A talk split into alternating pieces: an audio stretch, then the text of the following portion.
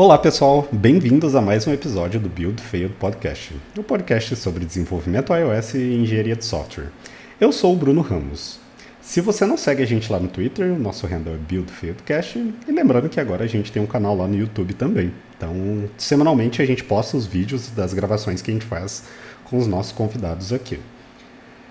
No episódio de hoje, eu tenho três convidadas muito especiais aqui. É, confesso aqui que eu estou me sentindo um pouquinho impressionado, que elas são criadoras de conteúdos incríveis sobre desenvolvimento iOS. Eu acompanho o trabalho delas três aqui, eu acho incrível o trabalho que elas criam para a comunidade e compartilham. E hoje a gente vai falar um pouquinho sobre o processo de desenvolvimento em empresas de larga escala, aí, de uma maneira mais genérica, como que a gente aí adota o processo de desenvolvimento para garantir a qualidade e a entrega do nosso software para os nossos usuários em gerais. E aí, para começar aqui, eu vou pedir para ele se apresentar aí, comentar quiser comentar sobre a sua página aqui também, eu acho que seria interessantíssimo. Comentar de onde que você está falando e qual empresa que você trabalha aí atualmente. Sim, claro. Bom, é, primeiramente eu gostaria de agradecer pelo convite. Meu nome é Letícia Faleia, né? eu produzo conteúdo como Lele Developer. Eu falo aqui do Rio de Janeiro e atualmente eu trabalho na XP Investimentos. Boa demais. Aí, Pan, se quiser continuar aí. Eu sou a Pan, galera, tudo bem com vocês? Eu gostaria de agradecer de estar aqui no podcast. É muito bom estar participando desse episódio com vocês e com tantas mulheres é, que me inspiram dentro da carreira de iOS. Eu sou formada em sistemas de informação, eu trabalho há quatro anos com desenvolvimento iOS e desses quatro, e desses quatro três anos eu tô aqui no iFood. É, se vocês quiserem acompanhar o conteúdo que eu desenvolvo, no Instagram é Deledos of Swift e no Twitter é pan, arroba, é panmovado. Só me seguir por lá. Valeu, galera. E para completar aqui esse timaço aqui pra gente gravar esse episódio, a gente tem a Mafê aqui também. Quer se apresentar aí, Mafê? Oi, gente, eu sou a Mafê, do Mafetec no Instagram. É, eu comecei no iOS em 2019 e tem um pouquinho mais de dois anos eu entrei no iFood. Eu sou de Curitiba e queria agradecer também o convite para estar aqui hoje. Eu que agradeço demais a participação de todos vocês aqui. É, é incrível é, ter vocês aqui para a gente conversar um pouquinho sobre esse processo de desenvolvimento como um todo. Algo muito interessante aqui que eu acho que, que eu sempre acabo comentando aqui nos episódios a gente tem uma galera aqui bem diversa no tempo aqui com que trabalha com desenvolvimento iOS. Então, eu comentei isso no último episódio que eu gravei com o Lucas. Teve pessoas que veio aqui no, é, conversar aqui comigo aqui no podcast. Começou com iOS lá em 2011, lá na época lá no que a iOS nem se chamava iOS. então, isso é ótimo. E ter pessoas aqui também que são mais novas de carreira é muito legal. Eu acho que são visões bem diferentes aqui que a gente tem no processo de desenvolvimento como um todo. E é incrível ter vocês aqui. Eu que agradeço demais pelo tanto de vocês e estou muito ansioso do que a gente vai compartilhar aqui nesse episódio. Antes da gente começar a comentar um pouquinho sobre o processo de desenvolvimento como um todo numa empresa, eu gostaria de falar do nosso patrocinador. O episódio de hoje é patrocinado pela Essential Developer, do Caio e do Mike.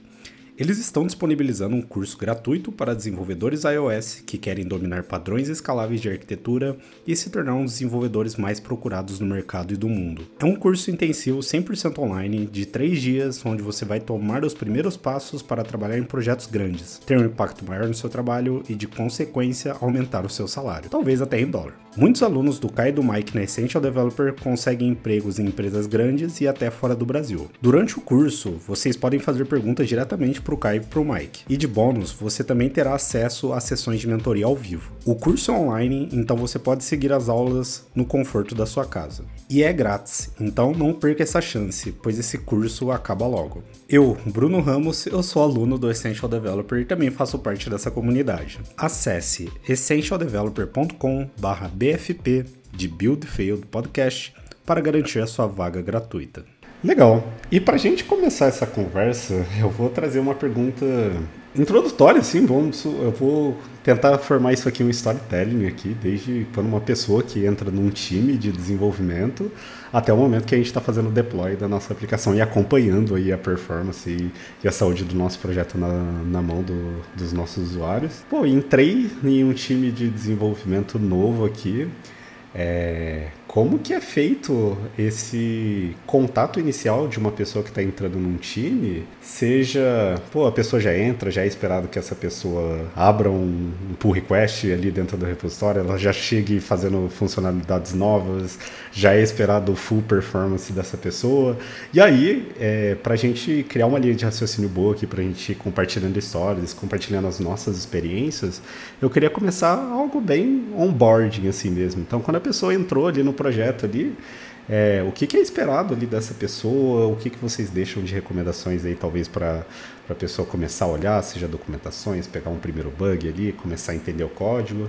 Então, vou deixar bem aberto aqui e a gente vai criando uma linha de raciocínio aí e para a gente entrar em questões tanto de soft skills aí e também de hard skills aí, bem técnicos aí também para a gente discutir. E aí, fiquem à vontade aí para decidir quem que quer trazer os primeiros pontos aí. É, posso começar? Eu acho que depende muito, claro, do tamanho da aplicação que a pessoa está trabalhando, mas em aplicativos grandes é muito difícil a pessoa chegar e, ah, no meu primeiro dia eu vou abrir um PR. É impossível, quase. Então, tem aquele tempo da pessoa primeiro entender o que, que o projeto está fazendo, onde que está fazendo. É, normalmente, na verdade, vai começar lendo um pouco de documentação, seja do style guide do projeto, da empresa, ou da feature do time que ela está mexendo. E aí depois, acho que o ideal é começar com talvez um bugzinho muito simples, uma alteração bem básica. Por exemplo, quando eu comecei no iFood, eu lembro meu a primeira task que eu fiz foi mudar a cor de um ícone numa tela do meu time. Assim, era um íconezinho minúsculo ali, ele era cinza e tinha que virar verde. E, nossa, é super, se eu fosse fazer hoje, muito simples ali, 10 minutos e um copo d'água, mas como era uma primeira task, eu não conhecia o código, foi só por isso, assim, já foi um desafio, sabe? Então, achar onde é que eu tinha que mexer, o que, que eu tinha que fazer, aí tá, consegui mexer, e agora como é que eu abro o PR, tem, porque tem processos, né? O que, que eu tenho que colocar, tem que colocar evidência, tem que escrever alguma coisa, é, ah, fazer teste. Então, é, todo a criação de um PR é super complexa, mesmo que seja uma alteração muito simples. Então, acho que o legal é começar por uma coisinha menor, assim como foi no meu caso, porque aí você também já ganha um pouquinho de confiança. Por mais que seja uma coisa muito simples de alterar, você conseguiu fazer o seu primeiro PR. Então, você já vai mais preparado para os próximos. Eu concordo com a Mafê e eu acho que independe de senioridade. Às vezes a gente acha que um desenvolvedor mais júnior vai ter mais dificuldade para adentrar num projeto, mas é, mesmo que a gente for sênior em desenvolvimento iOS, quando você entra num time novo e numa empresa, você tem muito ah, o conhecimento específico e a forma como aquela empresa trabalha. Então, aqui no iFood, a gente tem muito um jeito de trabalhar que eu acho que é bem específico daqui. E a gente precisa é, fazer com que essa pessoa é, consiga trabalhar da, da melhor forma quando ela entra num time. Então, a gente tem um, tem uma pessoa que a gente chama de buddy, que é para acompanhar mesmo essa pessoa e fazer com que ela entenda como que a gente trabalha, como é nossas tecnologias. Aí, a, se a Mafê quiser falar um pouquinho depois, a gente implementou o processo de onboarding, que é você passar por é, especialistas sobre aquele assunto, pessoas que conseguem te dar um contexto melhor. Então, quando essa pessoa entra, ela consegue conversar com alguém que manja de arquitetura, com alguém que conhece sobre testes. Isso é bom para as pessoas conseguirem passar seu conhecimento e também para essa pessoa nova poder absorver essas informações desses, desses especialistas. E daí, a partir desse tempo de adaptação, de onboard, aí aos pouquinhos essa pessoa consegue ir puxando uma task e contribuindo com o time em, em tasks é, um pouco mais é, impactantes, mais difíceis mas eu acho que o processo de passagem de conhecimento durante esse período de onboard é muito importante. Bem legal, eu concordo com o que as meninas falaram. É, inclusive, eu tenho um exemplo bem bacana, inclusive, na primeira, na, na verdade, na segunda experiência que eu tive como Dev iOS. Eu não mencionei no início, mas eu comecei no final de 2018 e a primeira experiência foi em 2019. Eu trabalhei numa empresa chamada Meta, que inclusive trocou o Facebook quando trocou o nome. Foi no mesmo momento que eu estava trabalhando lá, foi muito engraçado. E eu nunca tinha trabalhado com MVVM. E aí, o que, que aconteceu? Os devs do time me deram um projeto, é, do, me deram acesso ao projeto de fato e pediram para que eu fizesse um exercício com a arquitetura e a estrutura do projeto, que foi uma maneira com que eu absorvesse aquilo. Né? E foi muito legal isso e ver é, essa possibilidade de tipo, pô, ela está começando agora. Ela, pra, isso aqui para ela é um bicho de sete cabeças. Né? Eu acho que isso, isso foi muito bacana, essa possibilidade que eles deram. E é uma maneira muito boa de fazer com que os devs que estão chegando agora na empresa consigam ter uma, uma visão ali de um todo do projeto, né, para poder implementar as features futuras, como até a Mafê falou, corrigir bugs e tudo mais. É um ponto muito interessante assim que vocês todas trouxeram assim, nossa, já já criei aqui várias ideias do que a gente continuar seguindo aqui que eu acho que vai muito mesmo do contexto da empresa que você está entrando, o tamanho dela. Eu acho que esse é um ponto crucial, assim, como que é esse processo é, de onboarding uhum.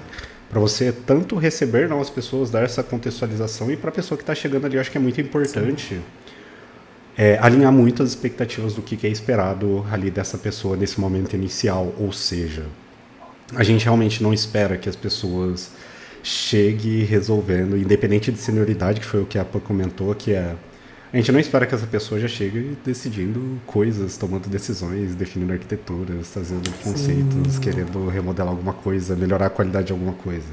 Não, esse momento inicial, acho que tem várias dessas etapas aqui que a gente já comentou aqui em episódios diversos aqui. Acho que tem toda uma questão de, claro, de automações aqui, de toda uma configuração de ambiente que você deve fazer ali, configurar sua máquina. Pô, você vai conhecer o seu time, você vai almoçar ali junto com o seu time ali no primeiro dia. Tem muitas coisas ali que são pré-trabalho, que realmente fazem sentido você resolver agora antes de começar a pegar a sua primeira tarefa ali. É por que eu comentei sobre o tamanho da empresa. Eu acho que muito da maturidade desse processo de onboarding, que é definido por uma empresa, reflete muito o tamanho dela. Assim. É, talvez é, nas empresas de larga escala, como é o nosso caso do iFood, tanto da, da XP aqui, meu, você pegar uma pessoa e não dar instrução nenhuma para essa pessoa de como que está estruturado do, o projeto, seja desde como que a gente escreve o nosso código em Swift ali, como que a gente, assim, a gente escolhe entre um if statement ou a gente escolhe um ternário. É, a gente dá nome para as coisas que é meu case ou snack case, qualquer coisa que seja, assim. Até, pô, a gente aqui usa MVVM, a gente usa VIP ou Viper, qual é que seja como que a gente escreve isso? Porque assim, não basta você pegar uma documentação, sei lá, do Ray Wenderlich e mandar para essa pessoa e falar para ela escrever. Não, né? O ideal é que você tenha instruções de como que é feito isso dentro da sua empresa. E escrevendo, explicando ali para para aquela pessoa que está chegando tudo, assim, tudo que é esperado ali que a pessoa desenvolva ali. Então, essa pessoa vai chegar, vai assim ter o um contato com as pessoas, é conhecer o seu time, fazer configuração de máquina e ter alguma possibilidade numa forma de documentação, que daí não vou dizer e nem levar mérito que isso deva ser escrito, ou que deva ser vídeo, ou que seja podcast. Eu acho que essa é uma área de exploração incrível que as empresas podem fazer, de formas diferentes de explorar como que é criada essa tal documentação para essas pessoas mas para que você capacite ali a pessoa num primeiro momento, num primeiro contato, para que ela realmente se sinta confortável em ter o seu primeiro contato ali com o código, e aí sim, é, após todo esse processo, essa pessoa conseguir ali alterar a cor do seu primeiro texto ali, que foi o, o caso da Mafia. Assim. Então, acho que esse que é o ponto, porque você imaginar num contexto que a pessoa não conhece nada do seu projeto, ela vai conhecer sobre iOS, ela vai ter criado seu View Controller, vai ter trabalhado com inúmeros padrões de projetos diferentes, e ela vai pegar ali, ela vai falar, pô, mas eu não sei como que é feito aqui os padrões, seja um design system, seja como que as pessoas constroem views, seja quais camadas serão afetadas com essa alteração que eu vou fazer. Eu não sei se as pessoas fazem testes de snapshot, se eu vou precisar corrigir alguma coisa. Então você precisa dessas instruções assim para essa pessoa, para que ela consiga fazer esse primeiro MR ali. Então, acho que esse processo de, de onboard aqui a gente tem, tem diferentes exemplos aqui. E, e aí, beleza, chegamos aqui, essa pessoa entrou. Como que foi aí para vocês aí? Aí, quero que vocês tragam experiências aí mesmo de. Pô, aí vocês quiserem comentar até como são os processos aí da, das empresas. Conheço bem aqui o que a Mafei vai trazer, que talvez tenha feito parte de várias das criações desse processo, mas Como foi aí é, abrir o meu primeiro MR? Como que é a divisão das estruturas dos times, divisões de pô, é modularização, não é, como que a gente faz, o que, que altera, o que, que precisou alterar, o que, que precisou fazer.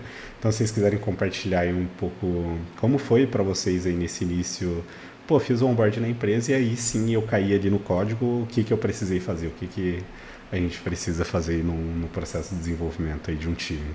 Boa. Um processo que eu acho muito importante é o processo de refinamento. Pelo menos na minha squad, durante o processo de refinamento, é como se fosse um grande levantamento de problemas.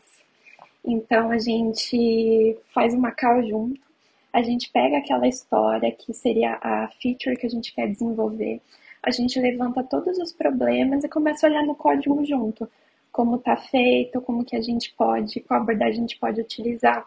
E isso é muito, isso seria antes do desenvolvimento, é mesmo entender o problema antes de codificar para a gente diminuir aquele problema, aquela coisa de você vai codar e você não sabe por onde, por onde você começa, não entende o problema realmente que você está resolvendo. Então foi é uma das dinâmicas que eu mais gosto, a gente faz bastante aqui no meu time. Eu trabalho no time de catálogo, que é o que cuida da parte do restaurante, da, da parte da tela de, de pratos que, que você consegue adicionar e vai para o checkout. E a gente tem um contexto muito grande, a gente tem lógicas de negócio bem complexas e, e, e essa discussão de refinamento ajuda muito a gente passar conhecimento sobre é, um determinado contexto. Se eu mexer um pouco mais na, na tela de prato, outra pessoa mexer um pouquinho mais no, no menu, a gente consegue trocar ideias de como como está aquele código, se é um código legado, é um código novo, e fazer as decisões muito em conjunto, assim, saber que é, não importa a senioridade que você é, esteja, é, todo mundo vai estar tá ali contribuindo com a, com a discussão, vai estar tá, vai tá pensando na arquitetura em conjunto e todo mundo vai conseguir é, abraçar as, as, mesmas tarefas, assim, então a gente não tem a divisão. Há um júnior, ele só faz interface, um sênior, ele cuida lá das partes de lógica de negócio. É, não, assim, aqui a gente, todo mundo coloca a mão nas mesmas tarefas e a gente discute junto como que a gente vai resolver os problemas. Então, esse é um processo que eu gosto bastante, esse processo de refinamento. E ele faz parte do. A gente utiliza a metodologia Scrum, que na iFood a maioria dos times utilizam, tem alguns que utilizam Kanban, mas é um Scrum muito mais assim, para facilitar o nosso trabalho do que uma metodologia para engessar, assim, que a gente tem que fazer tudo o que ela diz. A gente pode fazer um sprint a mais de 15 dias, assim, não tem problema, mas a gente utiliza alguns rituais, assim, do Scrum que fazem muito sentido para a gente se organizar para atacar uma tarefa, quando a gente for desenvolver, e esse, o refinamento é um desses processos, aí a gente utiliza a planning para poder priorizar as coisas que entram no, entra no nosso, no nosso backlog e a gente também tem, dentro dessa priorização, a gente entende se é uma, uma task para melhorar o nosso código legado, se é uma task ali de, é, de refatora, refatoração, se é uma task mais voltada para para desenvolvimento de funcionalidades. Então, a gente tem esses dois tipos de tarefa. A gente pode também ter tarefas que são chamadas de investigação, Spike e POC, que quando a gente entra num contexto e não sabe muito bem como funciona, como que a gente vai desenvolver aquilo. Então a gente faz testes de experimentação, assim, e depois cria documentação sobre isso para a gente conseguir desenvolver essa feature. Então é, é muito legal essa, essa dinâmica do time, assim, de, de investigação, de é, passagem de passagem de conhecimento antes da gente desenvolver em si. Quando você vai desenvolver, assim, é, é, a, é a menor etapa que você tem durante esse processo.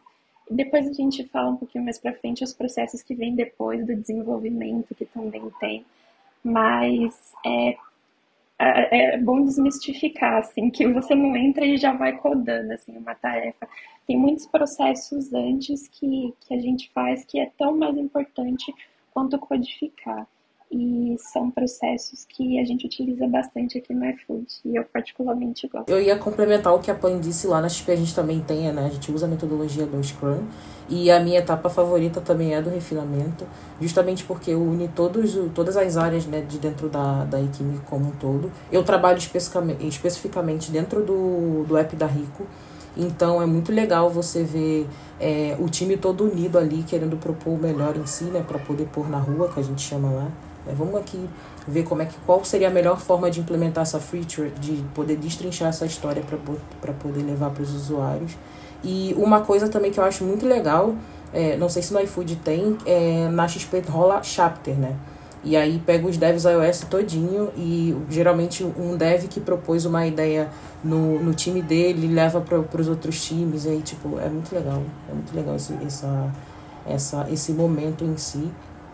E era isso que eu tinha para complementar, gente. É, aí juntando com o que as meninas falaram, é, aqui no meu time também no iFood, a gente dificilmente vai direto para a parte de programar mesmo. Então a gente recebe uma task, alguma coisa para fazer, uma feature, um bug para resolver, e a primeira coisa que a gente faz é primeiro sentar com o time para entender a priorização e depois sentar com os pares da sua plataforma. Então eu converso com outra pessoa de iOS que tem no meu time para a gente entender, tá? É, essa task aqui, onde é que a gente vai mexer? A gente chama de quebrar a task, né? A gente pega o que tem que fazer e divide, tá? Para fazer isso aqui, vai precisar fazer isso, isso e aquilo, mexer em tal e tal lugar. Aí a gente também acaba dividindo, ah, eu vou pegar tal coisa, eu vou pegar tal coisa, ou eventualmente acaba fazendo pair programming também. A gente tem muito isso aqui, pelo menos no meu time, de programar junto, principalmente quando é alguma coisa mais complexa ou alguma coisa mais de arquitetura que vai ter que uma decisão que vai ter bastante importância, assim, a gente gosta de fazer junto. E eu acho que é bem, bem importante essas discussões com os pares, né? Tanto com o pessoal do time ou, eventualmente, se você tem alguma dúvida com o Chapter OS, né? Todos os outros as outras pessoas que desenvolvem na, na empresa. E uma coisa bem bacana, quando a gente puxa uma determinada tarefa, uma coisa que eu gosto de fazer é pensar em baby steps, como se fosse um algoritmo mesmo. É, primeiro eu vou escrever um teste, aí depois eu vou injetar as dependências, vou, vou fazer a parte da integração. Então eu costumo fazer uma listagem das coisas assim e, e, aos poucos eu vou ticando.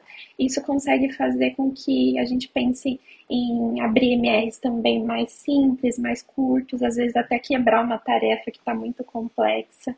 Que essa organização antes de de codificar, antes de abrir o, é, o média, ela é, ela é muito boa, assim, porque faz com que você consiga dar mais clareza para os seus colegas o que você está atacando na dele, você consegue ter mais fluidez, ao invés de você fazer tudo em uma tarefa só de sete, cinco, sete pontos, você consegue quebrar ali em duas tarefas de três e você tem mais dinamismo ali para suas entregas, você consegue dar uma boa visibilidade pro para os seus colegas e para o seu gestor. Então, é muito bacana quando você pega uma tarefa, você é, na sua cabeça começar a visualizar quais são as etapas que você precisa fazer. Até como a Mafia comentou, preciso tirar dúvida com outro time para resolver isso. E daí você vai criando esse algoritmo, esses, essa, essas etapas. E quando você vai desenvolver, as coisas se tornam assim, bem mais, mais simples. E a organização, ela, ela ajuda muito na questão de, de você desenvolver das suas entregas. E também é muito importante, importante sempre estar tá se comunicando com as pessoas do seu time, assim, na dele, se você tem algum impedimento, alguma coisa, você já comunica, não ficar carregando esses problemas e tentar resolver sozinho. Porque às vezes alguém do time é, já, já passou por aquele problema, consegue fazer o, é, o seu intercâmbio com alguém que consegue resolver. Então, sempre tá, tá comunicando como está o seu status, é fazer com que as, a, essa tarefa seja o mais simples possível, então quebrar as tarefas em mini tarefas, você se organizar como que você pode atacar aquele, aquele problema, é, você consegue ter ali um, um resultado um resultado melhor quando você vai codificar. Eu ia complementar dizendo que sobre quebrar tarefas ajuda, na verdade, né, quebrar pedacinhos da tarefa ajuda bastante na simplificação, não só do problema, mas na visualização dele. E isso, inclusive, ajuda até na hora de abrir PR, né, que é bem, não ficam PRs gigantescos. E sobre a comunicação, é importante a gente manter a comunicação é, assíncrona, até porque a gente está em home office e tudo mais. E o horário, né, geralmente das, das pessoas do time não bate por completo. E isso é bem importante, né, manter essa comunicação assíncrona. Legal, é, é, muito interessante assim o ponto que vocês trazem, porque eu acho que eu vou dar um overview aqui mais ou menos de alguns pontos que é vocês acabam comentando de às vezes, pô, assim no meu time funciona dessa forma. Um panorama aqui que dá pra gente pensar aqui para quem tá ouvindo a gente é muito legal. Eu imagino que isso seja na XP também é que a ideia é que os times eles trabalhem de forma, de forma independentes mesmo, com time multidisciplinares ali, onde você. Assim, trazendo para o escopo aqui de iOS, então imagino que você vai ter as pessoas ali de. que são devs iOS, você vai ter ali uma pessoa que seja Product Manager, e você vai ter uma pessoa ali como Manager, UI, UX, enfim. Aí eu acho que isso varia um pouquinho algumas poucas customizações ali de empresa para empresa, mas tudo baseado naquele famoso artigo do Spotify lá de 2018 lá. É, e qual que é o ponto? Eu acho que quando a gente olha para isso, tem pontos muito importantes técnicos mesmo, que é um pouco que eu queria ir mesclando aqui mesmo, como que a gente consegue trabalhar nesses processos em cima de um projeto, porque precisa ter a base para que a gente consiga fazer isso, que é como que o, o projeto ele está estruturado para que seja possível a gente conseguir trabalhar dessa forma, ou seja, é, muito do que eu acho que a gente consegue pensando aqui, pô, se por exemplo eu tenho um projeto que está tudo pensa no cenário onde o iFood ou o app da Rico lá esteja tudo dentro de uma única storyboard. É possível a gente trabalhar com um time de 50 pessoas, 60 pessoas. Assim, aqui para quem está vendo o vídeo aqui, talvez já consiga ver a sua negação aqui com a cabeça, porque é impossível, assim. Então, assim, não dá, não dá mesmo, assim. Eu, eu vou dizer que não dá para você trabalhar no único storyboard contendo um time com 50 pessoas trabalhando no mesmo projeto. Que daí entra como que a gente começa a adotar alguns padrões ali para dentro do nosso projeto, técnicas, frameworks é, e formas de construir a sua aplicação que vai permitindo a gente trabalhar isso. Ou seja, desde a construção de uma view ali, você toma a decisão de construir isso, sei lá, componentizando XIBs separadas e cada uma delas vai ter a sua própria view controller, ou seja, utilizando o view code, que daí vai ter uma forma decente, digna das pessoas poderem revisar o teu código, é, até a modularização, a infraestrutura do projeto mesmo, que é pô, trabalhar numa arquitetura modularizada, numa estrutura multi-repo, mono-repo, como que a gente vai conseguir fazer o versionamento, se for o caso de multi-repo. Tem até uma pergunta, inclusive, sobre isso, e daí a gente pode responder no final. Que é, pô, a gente conseguir trabalhar em times multidisciplinares ali, numa estrutura de times que pode variar desde 5 times até 20 times, trabalhando no mesmo code base, sem afetar o ritmo de trabalho um do outro time, sem afetar isso. Então acho que esse é um ponto importante é, da gente comentar que precisa é, ter essa base aqui. E aí uma pergunta que eu queria comentar, é assim, se vocês quiserem comentar sobre isso, assim, acho que, que, é, que é legal também. Então, que ele comentou, acho que o app da Rico deve ficar assim do code base, separado do projeto. Enfim, a XP pode ter N projetos, aqui no iFood a gente tem N projetos, mas o Consumer, que é o que vocês acabam utilizando sempre, é a nossa aplicação principal, que, que tem bastante gente trabalhando em cima. Mas como vocês comentaram sobre é, pô, a gente tem acesso para fazer, a gente prefere ali fazer o refinamento e tudo mais. E aí, como que isso chega para vocês assim, tipo, é uma pessoa ali, o product manager vem e fala assim, pô, vocês têm essa view controller para vocês fazer assim. Claramente, eu acho que não é isso. É, como que é essa demanda? Isso vem de vocês? Não vem do product manager? Não? É, vocês são participativos nesse processo de decisão do que, que vai ser feito? É, é possível a gente olhar para o código e falar, pô, essa forma que está feita aqui, essa do controller, seja assim, qualquer parte ali de regra de negócio está zoado, eu consigo refatorar isso, eu tenho autonomia para para tomar uma decisão ali de melhorar aquela parte do código antes. Então, assim, eu sei que ficou muito, assim, são bastante informações, mas de tudo que vocês trouxeram, meu, passou por várias partes do processo que a gente precisa conversar aqui para dar uma certa lógica, porque a gente, assim, tem pessoas que ouvem a gente que está numa empresa ali, numa startup com uma pessoa, você fala, pô, o pessoal tá viajando, pô, para que refinamento? Aqui tem o Go Horse aqui, aqui eu sei, eu tenho o escopo da aplicação principal, meu único commit vai ser a aplicação pronta, tá ligado?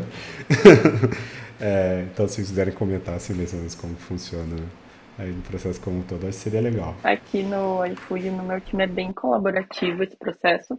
É, por mais que a gente tenha uma pessoa de produto que vai trazer a demanda e vai entender o que, que os stakeholders querem, e essa pessoa vai conversar muito aí com a gerência do time, é, quem é dev também participa. Então, a gente pode desde dar pitaco na feature nova que o PM está trazendo para dizer, não, mas isso é fosse diferente, se essa tela não fosse assim, será que não seria mais interessante desse jeito? Até falar, poxa, é legal essa feature, mas a gente está precisando muito fazer uma refatoração por causa disso, disso, daquilo, tem uma parte do código que está afetando muito a produtividade, a gente precisa parar para mexer, então a gente sempre tem espaço para trazer pontos, pode ser em cima de outras coisas que outras pessoas trouxeram ou coisas novas, assim, refatoração de código legado ou algum bug que surgiu. Então é bem colaborativo e nessa, nessa parte normalmente a gente faz isso na planning, mas nada impede de surgir com algo no meio da sprint. A gente tenta trazer, discutir junto, assim, como um time mesmo, o que, que a gente vai priorizar e por quê, qual vai ser a ordem das coisas. E eu, eu acho que é muito bom, assim, ser aberto desse jeito, porque você está mexendo no código o dia inteiro, você sabe assim o que está acontecendo, você possivelmente tem uma opinião muito válida para dar a respeito né, do que, que, tem que ser priorizado. Sim, sim, eu concordo completamente com, com o que a Mafê disse, na XP é bem parecido também. É, e inclusive uma coisa que eu gosto bastante da, na parte do refinamento é justamente ter as opiniões, né, pontos de vista diferentes e no final todo mundo entrando no consenso. E a parte, uma coisa que acontece também bem bacana é quando a design está presente, né? Que aí a gente consegue tirar dúvidas, não, como vai ficar isso aqui em Android, mas em iOS. Então, esse, esse, esse processo todo em si é muito bacana, bem legal. Boa, é, vou complementar. Eu acho que o que é esperado da gente como engenheiros de software não é só é, pegar assim um Figma e codificar. A gente faz faz parte de todo o processo. Então, primeiro a gente precisa entender se aquilo é realmente um problema, depois a gente precisa entender, aí entra a parte do, do design, se aquela solução que foi proposta é a melhor solução, é, de acordo, seguindo os tile guides da, da plataforma, no nosso caso de iOS, se aquilo tem cara de iOS ou tem cara de outra plataforma. E a gente muito assim, e, e daí entra a questão da, da engenharia de software, como que a gente vai atacar aquele problema, qual arquitetura a gente vai utilizar, qual vai ser a complexidade daquilo. Então a gente faz. É, não é assim parecido como a gente aprende na escola, assim que você tem o analista de sistemas, você tem o arquiteto e quem codifica pega aquela documentação e só coloca no código. Meio que esses papéis eles viraram é, para um papel só, que é esse engenheiro de software que ele pensa ponta a ponta.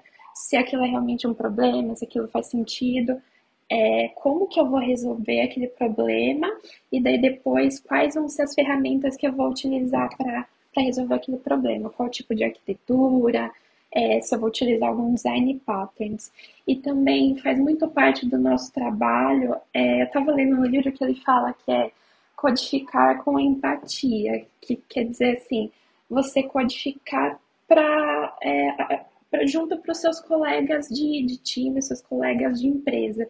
Então, assim, é muito conversar que, cara, eu tô, tô fazendo determinada funcionalidade, isso pode ajudar vocês de alguma forma, então eu vou, eu vou pensar em criar uma, uma feature mais abstrata para para ajudar vocês. É quase como ter uma mentalidade ali plataforma, de todo mundo mexe no mesmo código. Então, é tanto você, a, a gente como engenheiro de software, tanto codificar para o cliente, para trazer a melhor experiência, quanto ser esse desenvolvedor empático e codificar para ajudar os seus colegas de, de empresa ou de time. Beleza, é, eu acho que faz bastante sentido e, e a partir desse momento que, beleza, a gente conseguiu definir, entender o problema, nós como pessoas aqui, desenvolvedoras e engenheiras aqui, contribuindo dentro do projeto, a gente tem a responsabilidade ali de pensar na solução não só no que foi, assim, de certa forma, pensado pela empresa, então a gente imagina, pô, a, a empresa tem metas, assim, então, nesse formato que a gente tem áreas divididas dentro da empresa, então, por exemplo, pô, é, eu tenho uma parte que só olha mercado, eu tenho uma parte que só olha restaurante, enfim, a gente consegue dividir áreas diferentes, a gente consegue definir metas para isso. E a partir daí a gente entra no processo de criação, ali que são os escopos do que, que como que a gente vai conseguir atingir tais metas. Perfeito? E aí eu como uma pessoa engenheira não só é, me preocupo em receber demandas criadas ali por um product manager ali talvez e precise atuar no desenvolvimento daquilo sem dar a minha contribuição é, desse processo de criação. Eu acho que muito um, um, diferencial na minha experiência durante a minha durante a minha carreira eu percebi que hoje trabalhando numa empresa de produto eu consigo ser muito mais participativo disso é, entender ali aonde que a gente quer chegar, entender o objetivo do que, que a gente quer fazer e tomar decisões até mesmo de regras de negócio. Então, tipo, pô, por que que, sei lá, esse daqui vai ser o fluxo que a gente vai dar para o usuário, sendo que isso pode impactar, sei lá, performance de alguma entrega de outro time. Então, ter esse olhar mais analítico como um todo de como que funciona a aplicação mesmo e falar, pô, eu entendo a regra de negócio, e eu digo, eu compartilho muito isso com as pessoas, que é pô, é muito é muito legal assim, quando você começa a ter domínio sobre o negócio mesmo, sobre a empresa, na construção de software, pô, porque isso é assim, eu conseguiria dizer milhões aqui de coisas interessantíssimas que isso agrega na sua vida pessoal mesmo, de você entender sobre o negócio na empresa, mas como que você cria soluções muito mais assertivas, assim, saca? Do que, que você vai entregar é, ali no final para os seus usuários. Eu concordo muito assim com essa visão que vocês trouxeram, que é a primeira parte ali, você entender o seu contexto que você está tá trabalhando, você entender as regras de negócio, você entender o seu público, você entender o objetivo da empresa, para que você crie ali um software consistente é, com isso e com o propósito da empresa. Assim, concordo muito, acho muito bacana. E beleza, disso que a gente comentou, acho que entra muito na parte de estou preparando ali para a gente começar a codar ali alguma coisa. E beleza, chegou na parte que a gente, pô, a gente refinou, a gente criou nossas tarefas, a gente pensou ali em N formas diferentes de como estruturar melhor o, o nosso PR ali, como que vai ser a nossa entrega. A gente pode comentar sobre os projetos que auxiliam isso, é, os processos que auxiliam nisso também. Mas beleza, comecei a codar. Eu queria que vocês compartilhassem, pô, como que é os resources assim de vocês mesmo para criar uma solução consistente. Então, pô, aqui, é, vamos pensar, talvez seja a criação de um Controller. Tá, tem a documentações da, da empresa que me auxiliem nisso. É, mas e se o desafio não for esse? Sei, sei lá, precisa bater numa requisição, tratar alguns dados, fazer um mapeamento, aí a gente pensa em design patterns assim. Eu queria que vocês compartilhassem como que é para vocês aí. É, beleza, definimos a tarefa até o momento que eu abro o meu PR ali, como que é isso, assim, tipo, onde que eu consulto, eu olho documentações, não olho, olho materiais, não olho, assisto sessions da WWDC, não assisto. É, então, se vocês puderem compartilhar, aí acho que seria legal. Eu acho que quando a gente tem um é, quando a gente pega uma história que tem uma lógica de negócio complexa, eu acho que a primeira coisa é conversar com o back-end, como que eles vão mandar esses dados, como que a gente precisa tratar. Então, aqui no nosso time, a gente trabalha muito por contrato. Então, é, back, a gente cria um contrato para o back do que a gente precisa receber e eles mandam essas informações para a gente. Aí a gente precisa ver, vai precisar fazer alguma lógica de negócio na app, a lógica de negócio vai ficar no back-end. Se a lógica de negócio ficar no, no app, a gente pensa, como que eu consigo encapsular essa lógica de negócio é, da minha lógica de visualização. Aí a gente é, utiliza a arquitetura que o, o projeto utiliza para resolver esse problema, né, que é isolar o domínio. Então, aqui no nosso caso, a gente, é, a gente utiliza a arquitetura VIP para Presentation e o Clean Architecture para feature como um todo, né?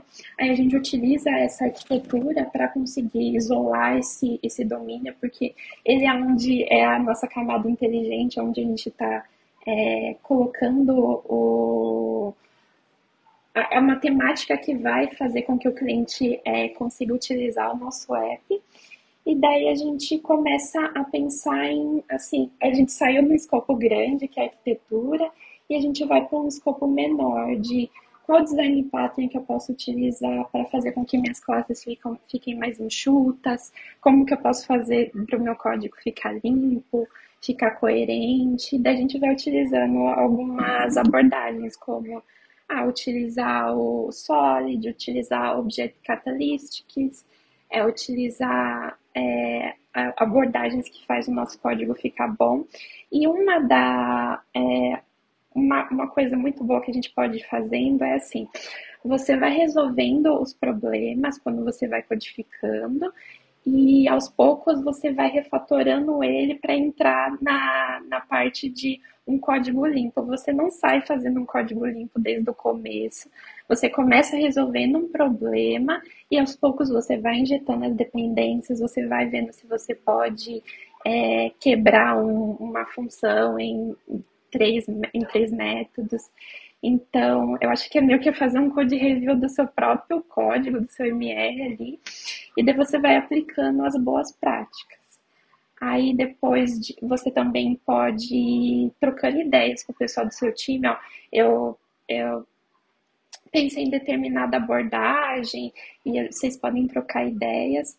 Mas é muito assim, acho que, primeiro, respeitando a arquitetura do projeto, é, lógico que você pode utilizar uma arquitetura diferente ali no presentation, mas é muito importante fazer com que as camadas consigam se conversar, né? Então não adianta fazer uma arquitetura louca no meu, assim, sei lá, no, no menu que eu trabalho, mas a parte de checkout precisa se comunicar com o menu, então a gente precisa ter uma arquitetura é, que seja compatível. Então eu preciso pensar como que as coisas vão se comunicar, como que o meu, os meus colegas vão ler esse código e eu própria vou mexer nesse código mais para frente, então ele tem que estar tá legível, ele tem que estar tá isolado, ele tem que estar. Tá, esse é um código escalável. Então são, são esses, essas etapas, eu diria, né? Primeiro a gente a gente vê como que a gente vai utilizar a arquitetura para resolver o problema, a gente vai pensando nos design patterns que a gente pode utilizar para melhorar o código e vai refatorando ele aos pouquinhos é, para seguirem as boas práticas. Não adianta você pensar em seguir as boas práticas desde o começo, porque pode ser que é, o seu código ele fique muito mais complexo do que deveria. Então você começa é, pensando no mais básico e você vai ir refatorando na sequência para seguir é, para ser um código de alto nível e seguir a, os princípios do Solid e do Clean Code. Sim, na XP é um processo bem parecido, na verdade, com, da, com o que a Pan falou, que é no iFood. Uma coisa que eu achei muito interessante que ela mencionou é que a gente nunca começa escrevendo o código clean code tudo bonitinho lá. E de fato a gente não começa. Eu tapo tudo com to do para voltar depois. E quando eu abro o PR, geralmente sempre tem um comentário de uma pessoa que tem uma senioridade a mais e é muito legal ficar trocando ideia com a pessoa depois, né? Da, do que a gente tentou fazer em si. E eu sou. Eu acho um processo muito bom esse do lance do review, do, do code review. Não só a gente olhando o próprio código, mas até tendo um ponto de vista, uma, uma observação de uma outra pessoa, né? Um processo bem interessante. É, uma coisa que eu acho engraçado, que eu lembrei quando o Bruno comentou, ah, onde é que eu olho para saber como é que eu começo? é que tem muito aquela piada de, ah, dev não é nada sem Stack Overflow. Mas, assim, aqui a gente usa muito pouco. Eu pouquíssimas vezes no iFood eu pesquisei alguma coisa que eu precisava fazer no Stack Overflow, porque é muito mais fácil você pesquisar dentro do próprio projeto. Que, claro, primeiro você né, vai fazer as coisas de acordo com o que a empresa já faz, o style guide da, do projeto. E assim, é um app gigante. Dificilmente ninguém nunca fez o que você precisava fazer. Com certeza vai ter alguma parte do app que tem algo ou muito similar, ou na mesma, na mesma linha do que você precisa fazer, usando as mesmas coisas, os mesmos frameworks. Então é muito mais fácil você achar uma coisa ali que já está no contexto que você precisa fazer, do que achar num fórum é, que não vai ter a mesma aplicação que você quer. Então, é, eu acho isso legal, assim, que a gente acaba usando muito pouco o Stack Overflow e pesquisando muito mais dentro do próprio projeto. Né? Como a NDF salva demais, assim. E aí outra coisa que eu queria comentar também, que é uma coisa que se fala bastante, assim, que quando você programa, você tem dois clientes, né? Que primeiro é o usuário do aplicativo, beleza, para quem está desenvolvendo, mas que é o mais óbvio, mas o outro cliente que é muito importante também é as pessoas que desenvolvem com você, e às vezes você mesmo, né? Quem vai mexer no código depois. Então, é, isso é uma coisa bem, bem importante de lembrar na, na hora do, do desenvolvimento. E uma coisa que a gente pode utilizar também como fonte de conhecimento são os nossos MRs, é o nosso code review. Então, olhar, é, fazer o code review de outras pessoas que não estão no seu time, ver como que elas estão estão é, resolvendo um problema, tão, ver como que elas utilizam determinada arquitetura. Então, hoje eu vejo o Code Review como uma fonte de aprendizado, tanto é, aprendendo com outras pessoas também, quanto conseguindo ajudá-las a resolver, a resolver um problema. E sempre, ou, quando é, alguém, mex, alguém mexeu em um código e eu não entendo por que, eu tento procurar o MR para ver o que, que essa pessoa é, como que essa pessoa resolveu o problema, por que, que ela fez de determinada forma. E por isso que é bom sempre fazer um abrir um MR bem detalhado, um MR ponto, fazendo mudanças pontuais, que daí você consegue é, revisar ele, tentar entender como que ele foi feito. O MR também é uma forma de documentação de, de um processo, de, de uma solução.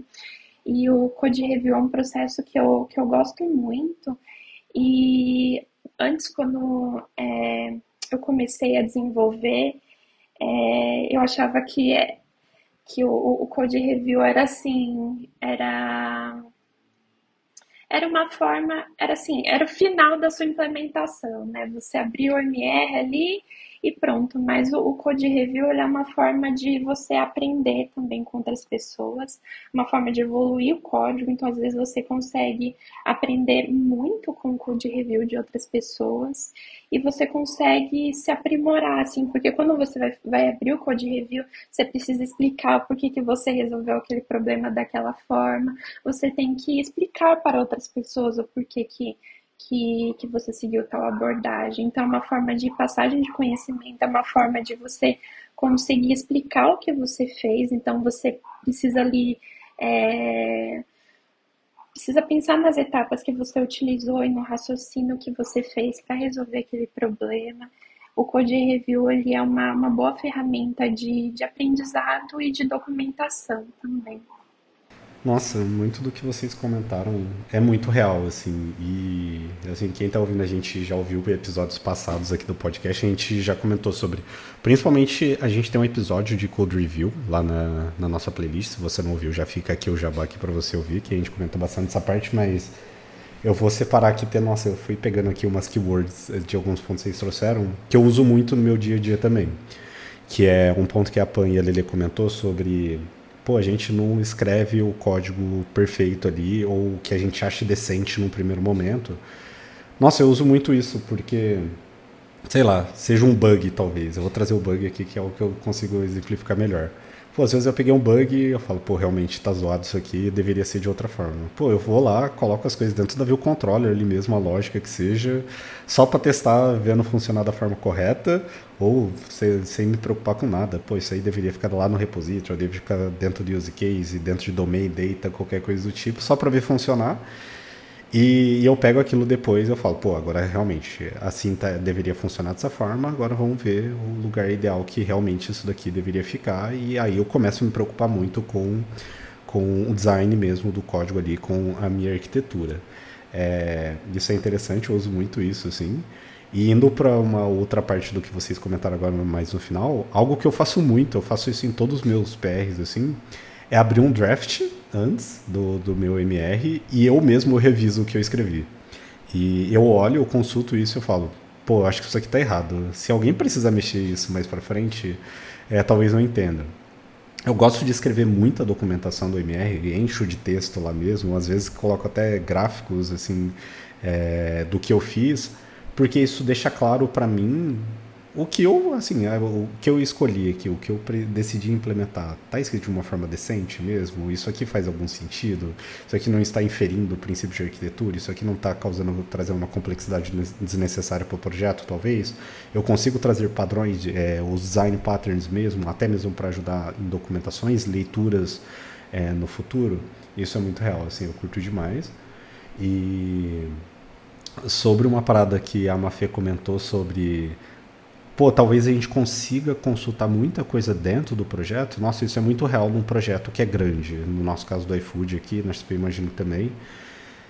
Porque, assim, provavelmente tudo que você precisa fazer, alguém já, já tenha feito aquilo, assim. E eu lembro, e isso me traz uma lembrança muito legal no iFood, que quando a gente começou a fazer a modularização do nosso projeto, grande parte do, do nosso trabalho, às vezes, era começar a fazer a construção ali da nossa tarefa, das nossas camadas, e grande parte era a gente começar a modularizar partes que estavam no monolito.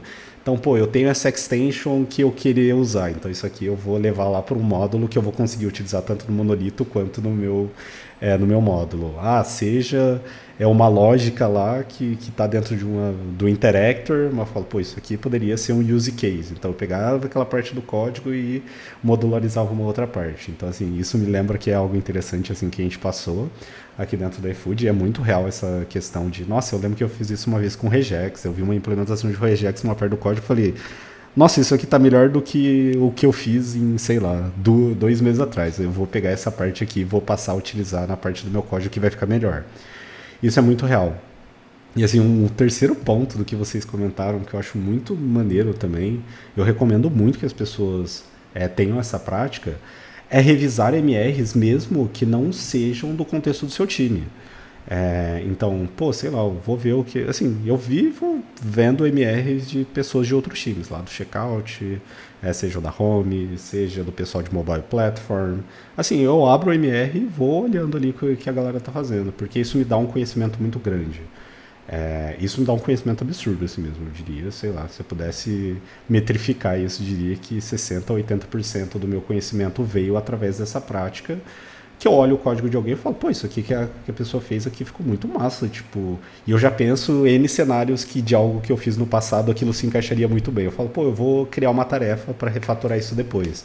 É, e é muito legal, assim, eu concordo bastante com, com esses pontos.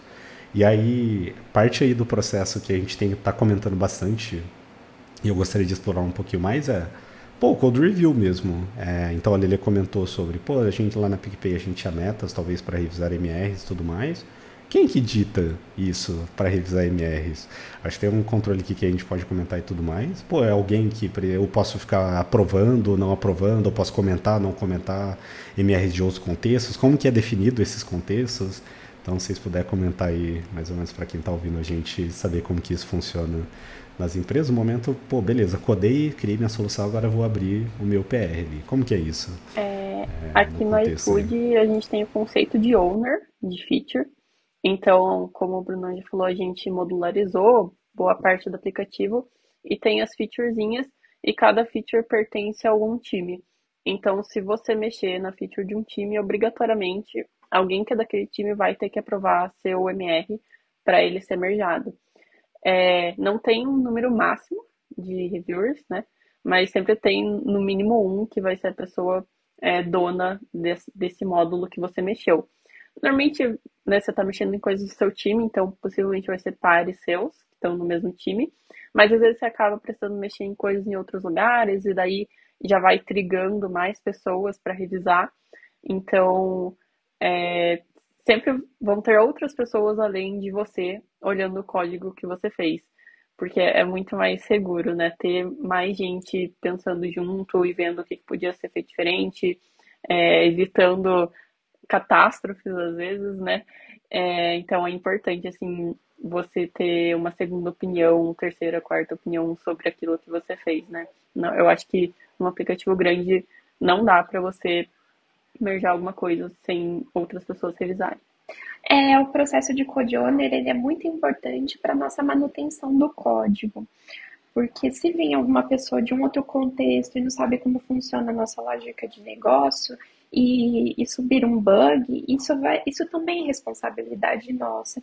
Então, esse processo de manutenção ele é muito importante. E às vezes é aquilo, assim, tem dias, tem dias que você acaba lendo mais código do que escrevendo código. E isso é tão importante quanto você ler código, você entender o que as outras pessoas estão fazendo e você é, ter, esse, ter essa, esse mindset de manutenção daquele código, ele, ele vai te trazendo uma evolução. Então você vai conseguindo entender a, o pensamento da pessoa, como que ela está codificando, é, não só codificar, porque às vezes o codificar ele é muito mais fácil. E é muito mais difícil você entender o que as outras pessoas estão fazendo. Você ler código é mais cansativo, é uma coisa mais trabalhosa. E, e a partir dessa, dessa leitura, dessa atenção, você consegue trazer a manutenção para o seu código. Isso é um, é um processo muito importante, assim, é você, você colocar o seu código em produção, mas você também impedir com que outras pessoas ocasionem bugs, você ter a manutenção da qualidade dele também é muito importante, porque principalmente o código do iFood ele escala muito rápido. Então, pode ser que eu, é, eu, eu, tenha desenvolvido uma coisa, é, tenha desenvolvido uma classe simples, mas outra pessoa precisa utilizar, vai injetar 30 dependências e modificar muito aquele contexto. Então, a partir ali de eu ser owner, eu ser responsável por aquele código, eu consigo é, pensar de como que eu vou, como que esse código vai ser mais escalável. Faz sentido essa pessoa estar tá modificando aqui, talvez ela possa é, seguir uma outra abordagem para esse código ser, ser mais escalável. Então, é, é, com essa parte da, da, leitura, a gente consegue discutir muito com outros times e, tra e trazer esse olhar assim de, de manutenção para o código. Sim, eu ia complementar também é, com tudo que as meninas disseram, né? Esse processo de, de da quantidade de, de pessoas que precisam revisar o código. Lá na, lá na XP a gente tem um Code Warner, Code Warner né, para cada, cada time, para cada equipe. E geralmente, quando, quando ele revisa, ele avisa que ele revisou para a gente poder ir lá ver se está tudo direitinho e já fazer o, o merge né, com, a, com a branch principal. Mas lá no PP, o lance de, de quantificar a quantidade de pessoas que precisavam dar um review eram, eram decididos no chapter, especialmente pelos devs da parte de staff. E eu lembro que quando eu estava lá, era no mínimo cinco né, pessoas que tinham que revisar e depois baixaram para três. E a prática assim, do code review, para mim, é uma das partes é, mais importantes ali no processo de desenvolvimento, porque eu já trabalhei em, em projetos que não utilizavam ali o processo de code review, e o problema que isso trazia, meu, era muito comum se ver bugs a rodo assim no projeto, e aí, tanto bugs visuais quanto bugs ali no próprio código ali, regras de negócio que seja, ou até mesmo crashes, assim. E qual que é o ponto? Pô, duas, duas mentes ali pensam melhor do que uma, com certeza. E eu já vi, nossa, muita, muita coisa. Eu passaria horas e horas falando cenários aqui que eu vi que a gente não deixou passar um code review é, que poderia causar catástrofes assim na, dentro da aplicação, assim, desde sei lá um dispatch group ali, um semáforo que não foi devolvido para main thread, que isso poderia causar ali um crash ali dentro da sua aplicação, até partes ali mais difíceis ali de pegar mesmo, que são acessibilidade ali, um voiceover, como que o voiceover vai fazer a leitura de uma tela? É, e aí, pô, aí que nem eu comentei, eu passaria horas e horas falando, porque a gente pensa em mil contextos que dá para você pegar num code review. Você consegue pegar basicamente tudo é, de um código ali, de uma aplicação iOS no momento do, do code review ali. E aí, que nem eu comentei, pô, você está trabalhando com view code, é possível de você verificar ali, pô, se por algum motivo a view ali não ficaria consistente de alguma forma, seja um padrão de projeto, seja ali uma implementação que a pessoa fez, fala, pô, isso aqui poderia ser um builder ali, o design pattern do builder, um composite design pattern, o que, que tu acha? Ou assim, enfim, é, ou isso aqui está infringindo, assim, desde filosofias até mais a fundo. Pô, isso aqui está infringindo a parte do capítulo Y que o tio Bob falou lá em Clean Architecture, assim, saca? É, então, assim, code review é extremamente importante. É, e essa prática de honors, é, nossa, já vou dar spoiler porque eu quero muito fazer um episódio sobre isso, porque eu acho que dá para explorar bastante essa prática de, de de códigos assim mesmo, como que isso funciona nas empresas. E, e ótimo, pô, então desenvolvemos nosso código, abrimos nosso NR isso foi aprovado por tais pessoas, independente se isso são owners ou são número X de pessoas. A partir disso, para onde que vai o nosso código? Beleza, tá lá e o que eu posso esquecer aquilo e nunca mais olhar para aquilo? Ou eu devo me preocupar em é, assim, da parte aqui do Code Review a gente já escreveu o teste unitário, a gente não separa isso, por favor, gente, escrevam testes unitários sempre, sim, sempre, sempre. É, e aí, beleza, eu fiz o merge daquilo e para onde que vai o meu código agora? O que, que eu devo me preocupar? Como que é essa outra parte ali depois do meu código chipado ali no código de, de produção ali? Bom, eu quero trazer dois pontos. O primeiro são os testes ABs e feature flag.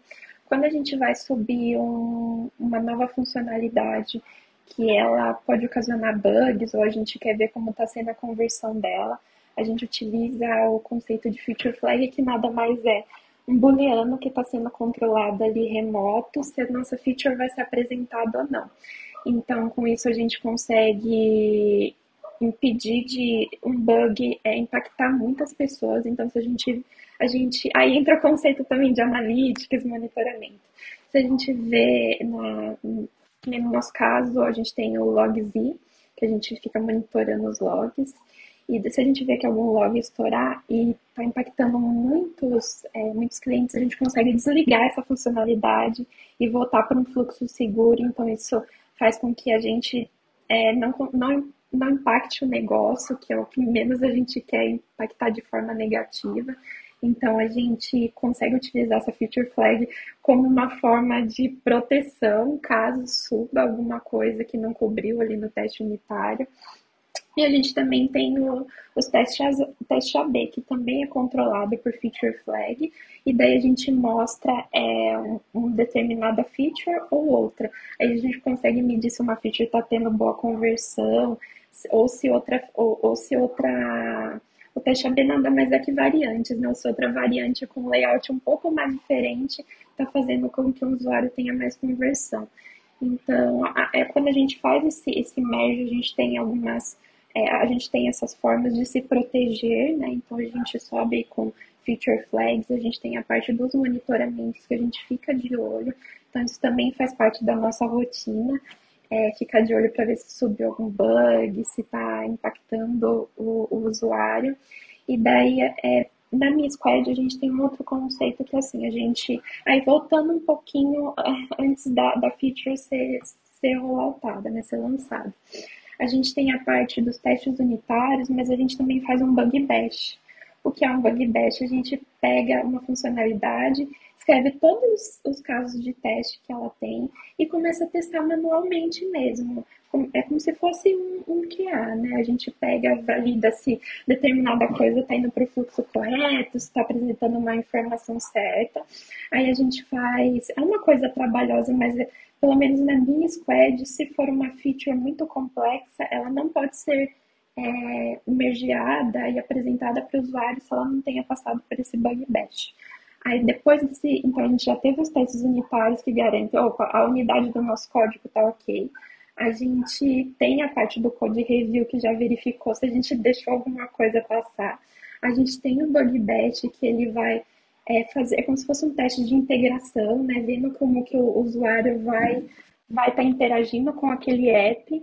E daí a gente ainda tem, a, a, aqui no iFood, no caso, a gente ainda tem o, o ajuda do, do pessoal de QA, que daí eles vão fazer testes automatizados, testes manuais também.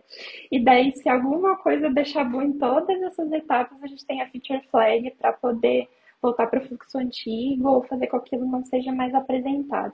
Então, assim, são várias etapas que a gente consegue mitigar erros e consegue fazer com que a gente tenha ali um, é, um resultado com qualidade. É, a, feature flag ou remote config, ela é muito importante para o momento que já deu ruim, entendeu? O negócio está em produção e, putz, explodiu, foi para o lado errado, não, tá acontecendo o que deveria, a gente desliga e corta na hora. Mas antes disso, a gente tem uns steps para evitar que a gente precise desligar uma feature flag. Então, aqui no iFood, por exemplo, nosso processo de release é de mais ou menos três semanas, porque uma semana a gente faz o desenvolvimento, então vai subindo o PR, vai mergeando, vai para develop, e aí fica na semana. Quando chega na sexta-feira, a gente fecha uma versãozinha do app, e aí na semana seguinte essa versão fica em estabilização, que a gente chama. Então ela não é lançada para loja ainda, mas é testada por QA e pelos próprios devs, né? Ela fica no test flight. E aí, é, essa é uma semana onde a gente pode pegar possíveis bugs, outras pessoas que estão usando o aplicativo acabam esbarrando numa feature nossa. Então, é, já aconteceu bastante de pegar bug nesse momento, porque é mais uma semana inteira de teste, assim. E aí, a terceira semana é a parte do rollout, que a gente também não faz direto, né? Um rollout progressivo.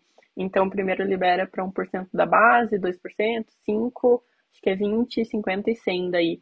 Então, também, se acontecer de ter algum bug que não pegou nos testes, não pegou em QA, e aí for para produção, é, ele vai afetar menos pessoas, né? Vai afetar 1%, então a gente tem chance de pegar ali no 1, 2, 5 e a, a catástrofe ser menor se acontecer alguma coisa, não afetar tanto o usuário.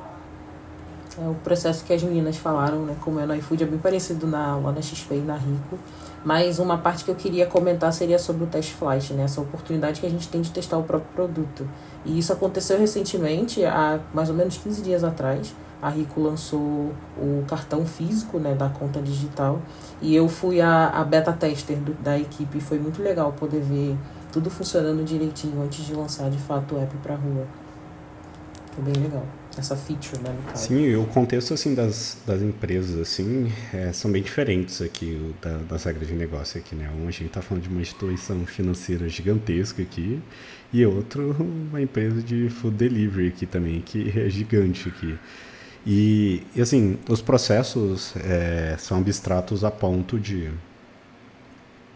meu, assim, vocês comentando, e mesmo que eu trabalhe nesse contexto, e já comentei em outros episódios, e vivo comentando isso com outras pessoas, é sempre bom lembrar, tipo, o quão importante você, tipo, tentar garantir minimamente é, a qualidade ali da sua aplicação ali que você trabalha. Então, a gente consegue ir criando os processos para manter uma qualidade desde o do binário ali que vai ser gerado ali dentro do nosso código ali mesmo, até tipo a experiência final ali que as pessoas vão estar fazendo gestos ali e recebendo algum tipo de feedback.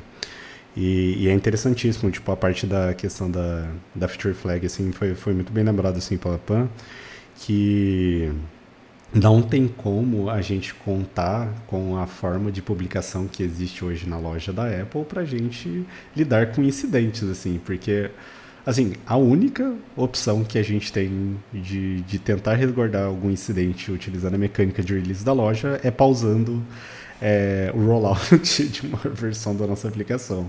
E isso com certeza é de longe é suficiente para você assim recuperar ali alguma pessoa é, de algum incidente que a sua aplicação esteja passando. Assim. Então, utilizar ali o conceito ali, trabalhar com a técnica de, de feature flag, ali, eu acho que que, que é muito importante ali também.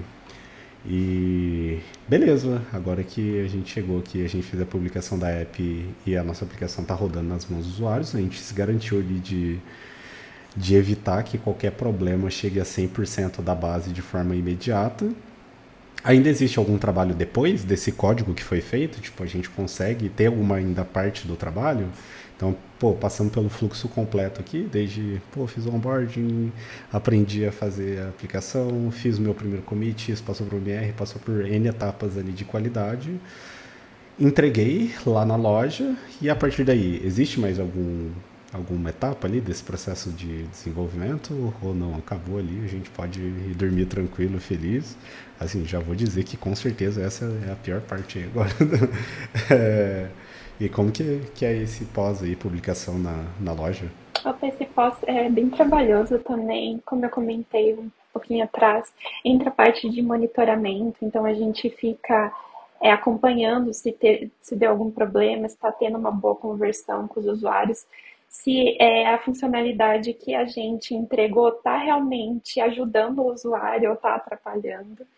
E a gente tem muito a parte da, da documentação, né? Depois de, de, Lógico a gente vai documentando conforme a, a feature vai sendo desenvolvida, mas no final a gente faz, um, faz uma documentação completa de, de quais soluções a gente utilizou, o, o, quais são os problemas que a gente resolveu.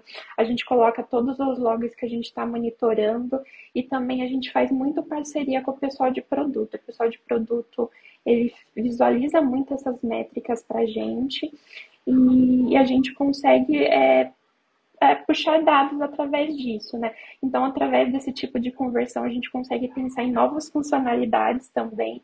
Então, acompanhando essa funcionalidade que for mediada, a gente consegue ver se outras funcionalidades vão ter um bom impacto quanto essa. A gente tem uma, ali uma boa troca com, com o pessoal de produto para fazer esse acompanhamento contínuo, tanto de monitoramento quanto vendo se as pessoas estão conseguindo, tá, tá tendo uma boa repercussão na, na, com os nossos clientes. Então, é um acompanhamento contínuo do, daquela feature que é um bebê que a gente não, não larga para trás. Assim, a gente está sempre trazendo, trazendo melhorias para ele. É, outra coisa que a gente acabou não comentando tanto, mas que não necessariamente é só no fim, é a parte de documentação. É muito importante ter documentação e quanto maior o aplicativo, a aplicação, mais importante é. E não só. É... Por que eu falo que não, não é só no fim, né?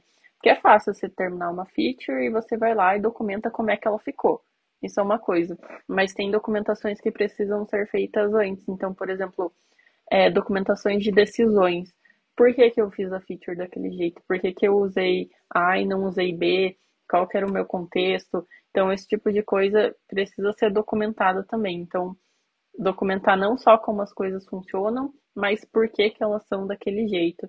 E isso é um legado que fica para depois, para consultar depois se entram pessoas novas ou saem, porque tem muita rotatividade, né? As pessoas trocam de time, trocam de empresa e as coisas não podem ficar só na cabeça de quem fez. Tem que estar tá escrito, tem que estar tá relatado em algum lugar. Então, uma parte que é muito importante do processo de desenvolvimento, que não é necessariamente a parte de programar, é a documentação. Mas lá, lá na XP a gente trabalha de uma forma bem parecida do que, daquilo que a Pan estava mencionando, como é no iFood. A parceria que a gente tem com a galera de produto, né, para poder coletar esses dados que, que vêm da rua. Eu tô falando muito rua, me perdoem, mas é o que a gente usa lá dentro quando o app já está em produção, rodando na mão das pessoas.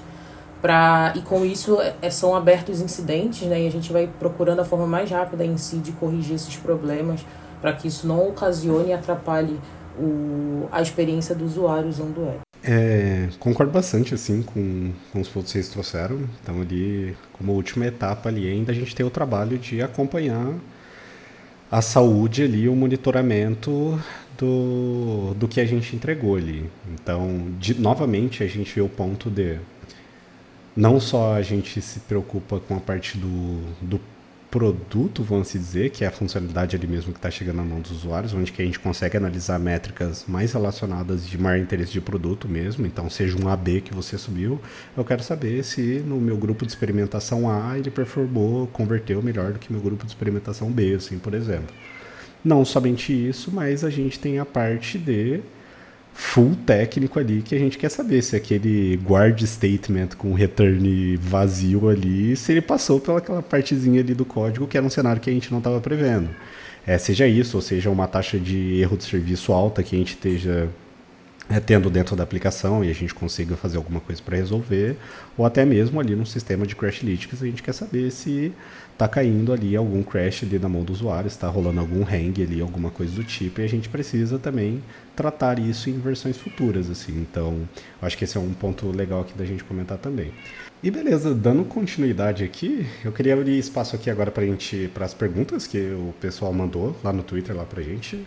Pô, fiquei muito feliz, porque por algum motivo, desde quando a gente começou a fazer a segunda temporada, o pessoal parou de mandar perguntas. E antes a galera enchia de perguntas lá nas threads lá no, do Twitter. Gente, por favor, mandem perguntas. É muito interessante aqui vocês também fazerem perguntas, porque talvez a sua dúvida seja uma das demais pessoas aqui. A gente consegue ter um alcance ainda maior com, com o conteúdo aqui. Mas valeu demais aqui pela galera aqui que contribuiu. E aí, a primeira pergunta aqui que eu queria trazer é, é do Geraldo Fernandes, o arroba dele é arroba fernandesgera, e a pergunta dele foi a seguinte, como lidar com o crescente tempo de build nas apps de, é, de grande escala? Ter mini app que rodam somente uma parte da app é uma solução recomendada para grandes apps? É, eu acho que é possivelmente a principal solução é quando se fala de reduzir tempo de build, o mais óbvio é fazer modularização, Claro que modularização tem outras vantagens também, mas é o que normalmente se faz e aqui no iFood a gente aplica muito isso. Então, é, a gente deixou de ter um código monolito que chama quando é tudo no mesmo pacote, assim, é, antes até de eu entrar, então deve fazer uns três anos, acho, ou mais talvez, e a gente começou a modularizar. Então a gente separa é, em features ou módulos que a gente chama cada pedacinho do aplicativo. E esse pedacinho pode ser desde uma feature inteira ou até uma tela específica ou coisas mais ferramentais, assim, alguma coisa que vai mexer com network, com UI. Então a gente deixa tudo separado, porque aí quando você é, separa em pacotinhos, uma alteração que você faz num desses pacotes só vai rebuildar esse pacote, não vai rebuildar o aplicativo inteiro. Então isso resulta num tempo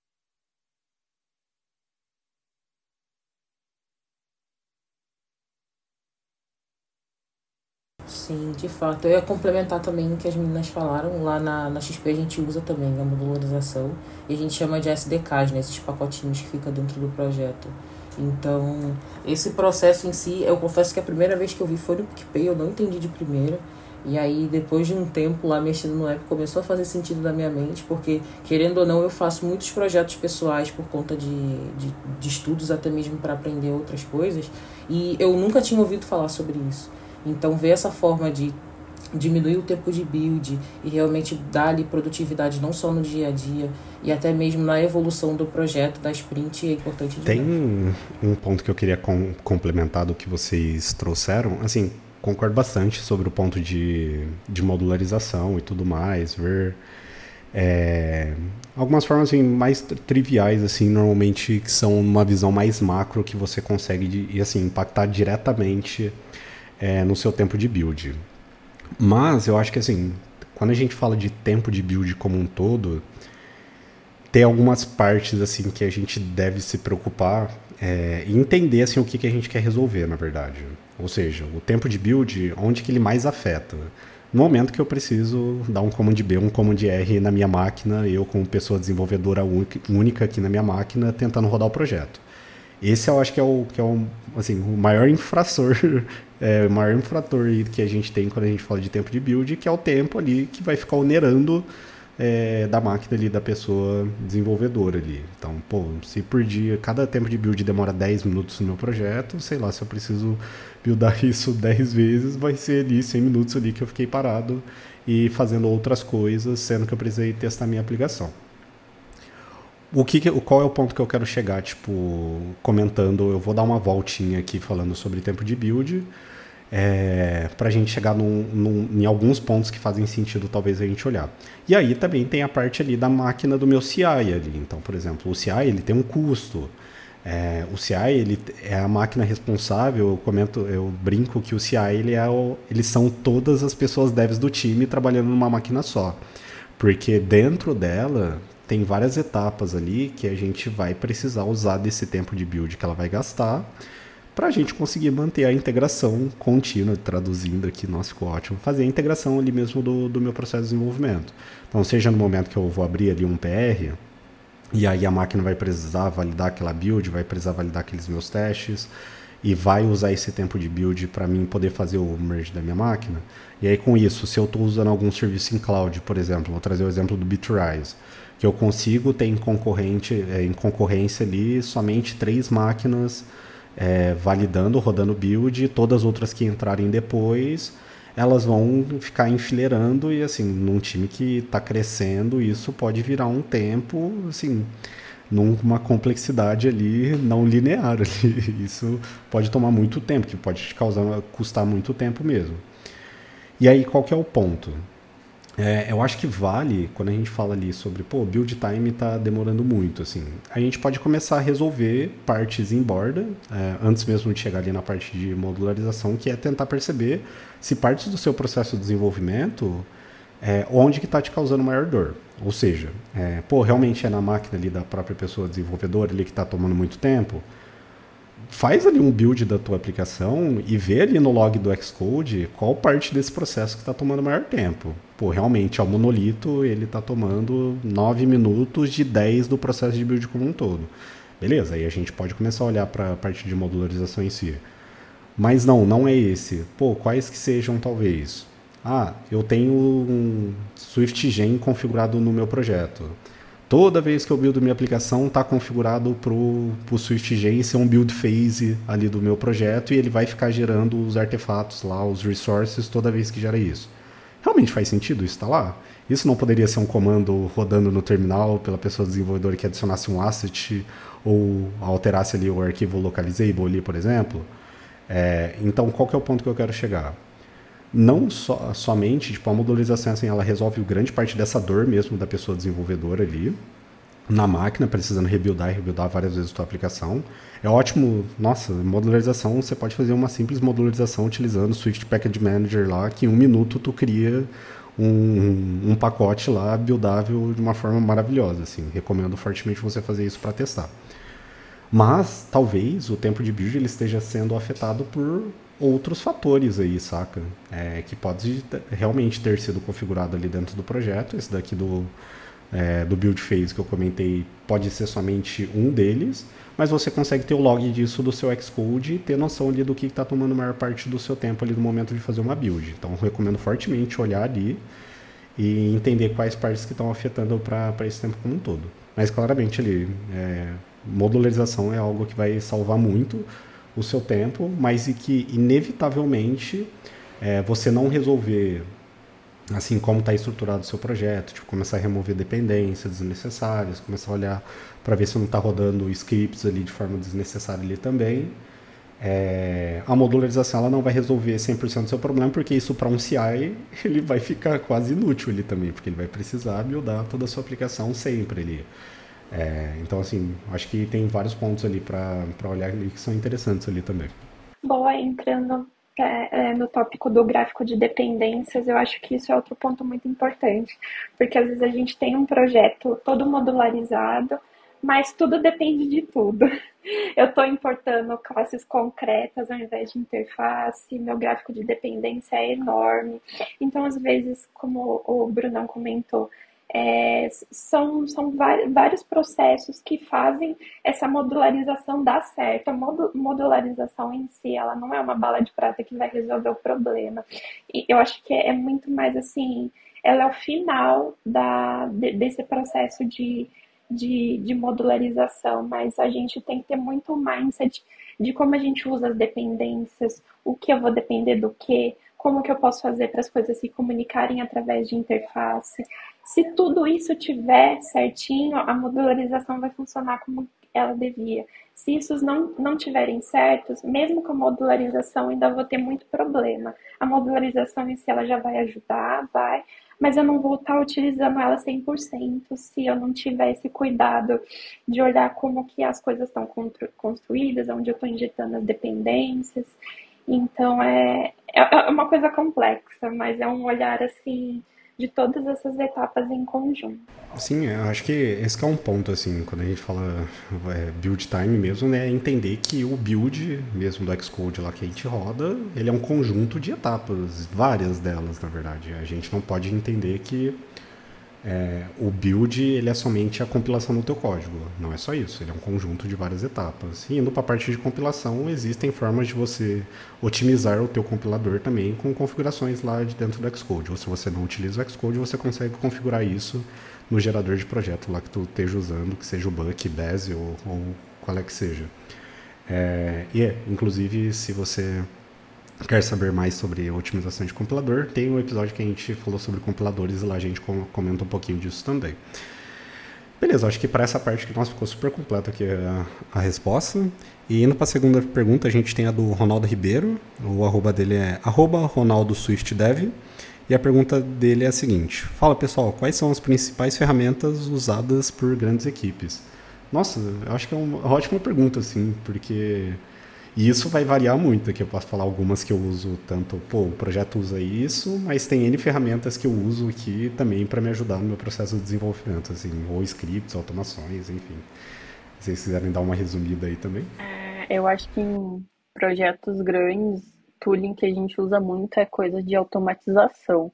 Então, tem coisas que não, não tem como você fazer na mão. Por exemplo, você vai lá, faz uma feature, aí você vai testar o que você mexeu, né? Você roda o aplicativo, testa ali na mão e eventualmente vai escrever teste unitário, vai rodar e rodar os testes unitários do módulo que você mexeu, da parte do código que você mexeu.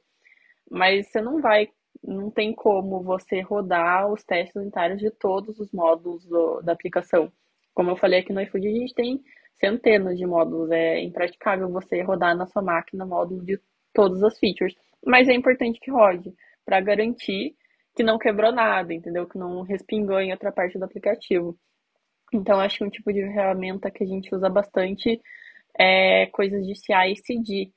Então, por exemplo, na época que era, que era GitHub aqui no iFood, a gente tinha o Jenkins, agora é GitLab já, mas a gente tem outras ferramentas, tem o próprio Danger, que verifica já algumas coisas é, antes de rodar, né? Assim, verifica se tem teste e tal. Então, que CI, essas ferramentas de CI CD são bem usadas. O Bruno comentou do Bitrise também, tem várias outras. O próprio SwiftLint, que já verifica algumas coisas do código, ajuda bastante também. E eu, eu acho que o time, times em large, larga escala é bacana priorizar ferramentas que são integradas, que nem a Mafê comentou do nosso GitLab. Aqui no iFood a gente tem o GitLab integrado com o Slack, então a gente consegue saber se o MEG deu falha, se a gente precisa revisar MRs de algumas pessoas, a gente recebe lá a mensagem. Então, essas ferramentas que são integradas, elas facilitam muito a nossa vida. Aí, pulando um pouquinho mais para a organização, a gente utiliza o Confluence para fazer a parte de gerenciamento de, do Scrum e documentação, que também é interligado com, com GitLab. Se você vai numa task, você consegue ver o MR que, que foi feito é, para aquela task. Então, quando você tem um ecossistema assim bem integrado, ele facilita muito você utilizar a sua ferramenta. Então, foi até uma das coisas que a gente escolheu migrar para o GitLab, porque ele já tinha o CI integrado dentro do repositório, a gente não precisava é, utilizar uma, um, uma outra forma de, de CI que como no, no GitHub não, não tinha ou não tem. Então a gente prioriza muito ferramentas integradas que facilitem o nosso trabalho e eu acho que está sempre também vendo como que a gente pode melhorar essas ferramentas, até contribuindo com os repositórios. Às vezes é que nem o próprio Buck que a gente utiliza, a gente tem o nosso próprio fork ali que a gente faz a manutenção e, e, e ver as coisas que, que a gente precisa, então adicionando é, novas funcionalidades. E essa, essa integração, assim, ela, ela é muito importante porque faz a gente ter um esquema mais rápido, faz a gente é, tá sempre ali é, observando como que as coisas estão acontecendo. Também o nosso próprio, as nossas ferramentas de analytics também são integradas no Slack, que assim, facilita muito, a gente consegue ver quando deu um crash no, no nosso app, as ferramentas de log, de analytics, então é, é, muito bacana como a gente consegue ter esse ecossistema, assim, todas as informações num lugar só. Eu costumo comentar, a gente utiliza o, o Confluence para documentação, só que às vezes, quando eu estou com dúvida de alguma coisa, quero achar uma documentação, eu faço uma busca no Slack do que olhar no Confluence, porque é mais rápido. Então, essa, a, o Slack é uma, uma das ferramentas que facilita muito o nosso trabalho e a gente utiliza para ter, é, ter as causas assíncronas. Bom, é, o que eu queria falar sobre automa acho que não só automatização, mas também as ferramentas que a gente utiliza no dia a dia lá na, lá na RIC na XP, é que o, o universo em si né, é um ecossistema da Microsoft, então é tudo dentro do, do ecossistema da Microsoft. Mas tem duas ferramentas que eu queria chamar a atenção, que é o dentro do GitHub Desktop, é, a gente consegue fazer a comparação né, dentro de um arquivo específico do código como estava antes, Caso a gente tenha modificado alguma coisa que tem, tenha gerado um erro, é, ou até mesmo um conflito em si. E um outro é o Insônia, né? Mas também tem o, um que é do Google, que eu esqueci o nome. Esqueci do nome do, do Google. Que é uma forma da gente ver tudo direitinho. O path, né? O caminho que o pessoal do back passa pra gente pra trabalhar no front, ou até mesmo vice-versa, e ver coisas do front pro back tá funcionando direitinho. São essas duas ferramentas que eu queria. Não, legal demais. É, eu concordo bastante que. Que, assim, muito que as empresas grandes começam a se preocupar muito é tentar tirar o máximo possível de trabalho manual do meio do processo de desenvolvimento, assim mesmo. Foi o ponto que, assim, vocês comentaram de, de ter automatização e integração, assim mesmo. Então, desde um analisador estático de código ali do SwiftLint que a Mafia trouxe, um Danger que vai ser ali uma automação que vai, que se você consegue configurar é, parâmetros e regras ali para ele revisar é, isso de forma automática e comentar no seu MR, seja no momento que você vai configurar o projeto na sua máquina, que você consegue usar ali alguma ferramenta que vai definir uma execução contínua de scripts ali, que vai fazer a configuração na sua máquina, acho que esse é o, é o principal ponto assim mesmo, de, pô, eu consigo configurar isso numa máquina de CI para fazer isso para mim e não precisar que isso fique onerando o processamento na minha máquina e meu tempo? Consigo. Então, assim, Acho que é muito desse ponto assim mesmo, é, é automatizações assim, é um ponto extremamente utilizado em empresas de, de larga escala. Assim. Então, tudo do processo que você precisa repetir mais de uma vez, considere que é automatizar aquilo. É, então, assim, acho que, que é um ponto assim, que eu concordo bastante que vocês trouxeram. E indo para a última pergunta aqui do Vinícius Carvalho, é, o arroba dele é Vinícius C70. A pergunta dele é o seguinte: Salve galera, como trabalhar com aplicações que não são monorepos e tem milhares de pods e como escalar isso? Boa, é, aqui no iFood a gente não tem esse problema, assim, mas é, pensando se a gente tivesse, como que a gente poderia resolver isso? Eu acho que a primeira coisa é entendendo se aquele código faz sentido ser um SDK, se é um pod ou não o que seria fazer sentido? É, faz muito sentido você ter um SDK se você tem um contexto muito isolado da sua aplicação. Que nem você entra numa tela e a partir daquele contexto é um SDK. E ele precisa ser reutilizado em outros lugares. E há, há poucas trocas de, de informação entre o projeto principal e o SDK. Agora, se você tem um SDK de códigos úteis, assim, é, é, extensões, métodos, é, validações, não faz muito sentido ser um SDK, porque são coisas que a gente utiliza muito dentro do projeto, então você versionar esse tipo de código é muito ruim, porque você vai estar sempre reutilizando ali dentro do, do código, e às vezes é um código que se modifica muito. Então, não faz sentido ter, ter esse tipo de código dentro de um SDK. E até como a Mafê tinha comentado que a gente consegue pesquisar no projeto para tirar alguma dúvida, é, o, o monorep ele facilita muito por isso, assim, então você vai ter todos os contextos dentro de um repositório, você consegue consultar. É, você ter, é, assim, códigos como networking, ou códigos como alguma validação, que, que alguma validação que você usa em muitos lugares, você tem isso no SDK, é muito complicado. Você vai estar. Tá, é, você precisa passar, fazer a navegação de muitos dados, você depende de um da, daquele SDK muito. É, torna um acoplamento entre o SDK e o, e o código normal. Então, eu acho que é, é, o mesmo cuidado que a gente precisa ter com a questão da, da modularização. É, faz sentido eu depender desse SDK? Será que não é mais melhor eu internalizar isso? Porque eu vou utilizar várias vezes, esse vai ser uma, uma lógica de negócio ou um código é, de úteis que eu vou, ele vai ser modificado muito. E daí, beleza, a gente fez essa análise, se faz sentido esse ser, ser um, um código de, ser um SDK, ser um código de pod, aí eu acho que é, é a questão de você ter é, uma, uma boa infraestrutura ali para rodar todos esses pods no CI, né? Você ter uma boa infraestrutura e talvez começar é, a ter ali uma, uma evolução do app, do, do repositório para monorep, assim.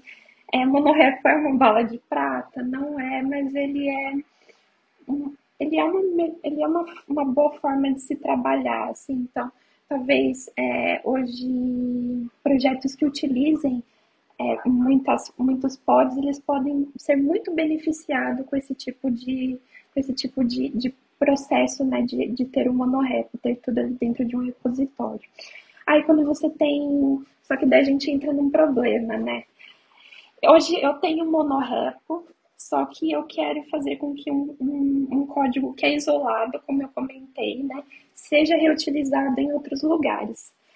É, vale a pena sair do monorepo para ir no, no SDK?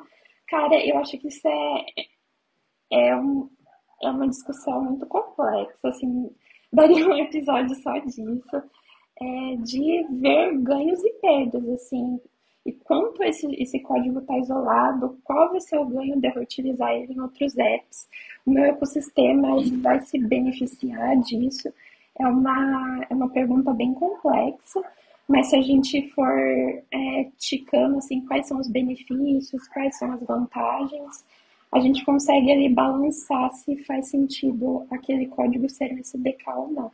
Mas eu acho que o, o, o princípio é, isso faz sentido ser um SDK? Se faz sentido, como que a gente vai trabalhar com isso? Porque eu acho que o maior problema é projetos que usam muitos SDKs, esses SDKs talvez não deveriam ser SDKs, deveriam ser é, códigos dentro de um, do mesmo repositório, né? Eu acho que talvez esse seja o maior sintoma de que alguma coisa está errada. Eu acho que, complementando assim, o monorepo, ele tende a ser mais escalável nessa questão de dependências. Então, quando você tem muita dependência, muito pod, tende a ser melhor você usar o monorepo, porque que acontece no multirepo, ou chame como quiser, né, que é quando você tem vários, é, para cada projeto, você tem um repositório separado dentro da organização. Isso isola melhor as mudanças, o que é bom, mas também pode ser ruim na, na hora de usar essas dependências, porque aí qualquer alteração que você tiver que fazer, você vai ter que garantir e que esteja coordenado entre todos os repositórios que estão usando. Então, às vezes, o monorepo acaba sendo melhor quando você tem muitas dependências tem são trade-offs, né? Então, acho que como 90% das perguntas na área de software, assim, a resposta é depende, né? Qual que é melhor, monorepo ou multirepo? Depende. É, então, não sei se, se dá para dizer que ah, um é mais escalável que o outro sempre, mas eu acho que o, nesses casos, assim, de ter muitos pods, muitas dependências, talvez seja melhor ir com o monorepo mesmo. É um ponto que eu acho que vale comentar nessa estrutura de multi-repo, assim. Ela é bem atrativa no momento que a gente começa a tirar as primeiras dependências, assim, no nosso projeto. É, quando a gente fala, pô, é, vou fazer, assim, eu me lembro numa modalização que eu comecei a fazer dentro de um projeto que eu estava trabalhando na época que eu trabalhava em consultoria, assim. Pô, foi muito legal a gente fazer a remoção da parte de analytics de dentro do projeto. É, eu acho que num ciclo de projeto grande, assim, quando a gente começa a modularização, a, a estrutura multi-repo ela acaba sendo mais atrativa, assim, que nem eu comentei. Então isso fica isolado lá num repo separado. Então imagina que a gente está trabalhando com Cocoa Pods aqui. Então foi o exemplo que o Vinícius trouxe. Então, minha camada de analytics ela vai ficar publicada como um pod, mas ela vai ser um pod privado, onde só eu tenho acesso àquele pod e consigo baixar dentro do meu projeto é, como um framework estático ali, da mesma forma que eu faço, assim, é, adiciono essa dependência de um Alamofire, por exemplo, ou de alguma biblioteca de, de um CocoaPods, assim. E aí, qual que é o problema disso quando a gente começa a a trabalhar num time que começa a crescer. Toda vez que eu precisar fazer uma alteração nesse código, eu até consigo testar ela utilizando pods locais. Então, lá no seu podfile, onde você olha para uma URL, para um repositório separado, você consegue fazer a configuração para ele olhar para um path e você aponta ele para sua máquina e você consegue testar a alteração do seu código. Mas acho que o ponto maior assim da, da pergunta assim que o Vinícius trouxe, eu até vi ele comentando em algum lugar assim, é realmente quando isso começa a crescer. que qual que é o ponto? A gente cai num problema que chama Bump Hell. Por que, que tem esse nome? Se toda vez que eu preciso fazer uma alteração dentro de um pod, eu preciso fazer a publicação dele, que automaticamente eu faço bump da versão dele, que houve uma modificação dentro desse pacote, e eu consigo versionar isso olhando para tags, branches ou qual é que seja no Git, ou olhando para a versão do pod mesmo. No momento que eu tenho um time que, por exemplo, eu tenho esses meus pods compartilhados, seja network, seja de analytics e coisas do tipo eu preciso, eu tenho times diferentes trabalhando no mesmo pod, eu não consigo de alguma forma segura garantir que as minhas publicações que eu fiz do meu time, a gente vai conseguir entrar num acordo que elas vão subir na mesma versão, ou até mesmo eu não consigo impedir que o meu código que eu mandei para a produção ele esteja olhando para uma versão, ela não esteja com a alteração feita por um outro time. Isso é um problema, isso realmente acontece no momento que a gente começa a trabalhar numa estrutura multi-repo, e trabalho utilizando, assim, olhando para essas versões assim mesmo. Um ponto, assim, eu não enxergo uma maneira fácil de resolver isso, a não ser, assim, faz tempo que eu não trabalho numa estrutura multi-rep também, a não ser, tipo, tentando deixar o processo mais automatizado possível, com N ferramentas para tentar fazer algum tipo de validação de versão e você conseguir ter, assim, no olhar de um dashboard, algum acompanhamento claro de códigos que entraram e atualizações foram feitas e todas as versões com algum change log do que, que entrou nessas diferentes versões de pod. E, tipo, sei lá, uma dica que eu dou é mesmo utilizar essas técnicas diferentes para poder testar, utilizando pod local e coisas do tipo. Mas, assim, pô, de uma maneira que isso se torne escalável de uma forma tranquila de trabalhar numa estrutura multi-repo, eu não vejo assim, e vai ficar sem resposta aqui, porque realmente eu não manjo. Das vezes que eu trabalhei, eu caí no mesmo problema e não cheguei numa maneira simples de, de resolver esse problema de escala que a estrutura multi-repo traz. Independente se você esteja utilizando CocoaPod, se esteja utilizando Swift Package Manager ou utilizando Cartage, qualquer uma delas, se você jogar numa estrutura de multi-repo, você vai cair no mesmo problema, independente de qual seja. E a maneira simples de resolver, independente do gerenciador de dependência também, é trazer isso para uma estrutura monorepo. Eu adoro trabalhar com Swift Package Manager utilizando monorepo. É muito incrível, assim. É... Mas é isso. Aí eu acho que das perguntas aqui que a gente passou são mais esses pontos. Nossa, o episódio ficou gigantesco aqui. É... Indo para parte aqui de para gente finalizar aqui, pô, gostaria de agradecer muito Lele, Pan e Mafê pelo tempo de vocês. Eu acho que ficou um conteúdo muito rico aqui para esse episódio, aqui para a gente compartilhar com a comunidade. Desse episódio, nossa, eu acho que as pessoas conseguem tirar N ideias do que trazer para dentro do seu projeto, para dentro do seu escopo e para dentro da sua empresa. Então, um conteúdo muito massa aqui. Nossa, assim, vocês são mais do que convidadas para um outro episódio e eu gostaria muito de, de, a gente gravar um episódio de qual que são os desafios aí de vocês sendo criadores de conteúdo. Assim, eu acho que tem um conteúdo muito legal, até mesmo para incentivar as pessoas a compartilharem com a comunidade, o que é incrível assim também. E se as pessoas quiserem encontrar vocês aí nas redes aí, se vocês quiserem dar um recap aí quais são as maneiras que as pessoas possam ter contato com vocês aí, é a hora de vocês fazerem o seu jabá aqui. É, então, eu sou a Mafê e eu tô no Instagram como arroba Mafetec. Bom, é só Pan. Se você quiser seguir o meu conteúdo no Instagram, eu sou dele dos of Swift. Lá eu crio conteúdo sobre Swift, sobre tecnologia, sobre ecossistema Apple. E no Twitter é um, é um pouco particular, um pouco meu e um pouco da comunidade também. É Panovale. É, vou ficar muito feliz de, de receber vocês lá na, nesse meu ecossistema. Bom, primeiramente eu gostaria de agradecer né, pelo convite mais uma vez. E caso você queira me acompanhar nas redes sociais, é só pesquisar por Lele Developer que eu estarei lá. Pô, muito maneiro, pessoal. É, lembrando, se você não segue a gente lá no Twitter, nosso handle é BuildFeedcast. Lá no YouTube nós estamos com o BuildFeed Podcast também. E é isso, pessoal. Até a próxima.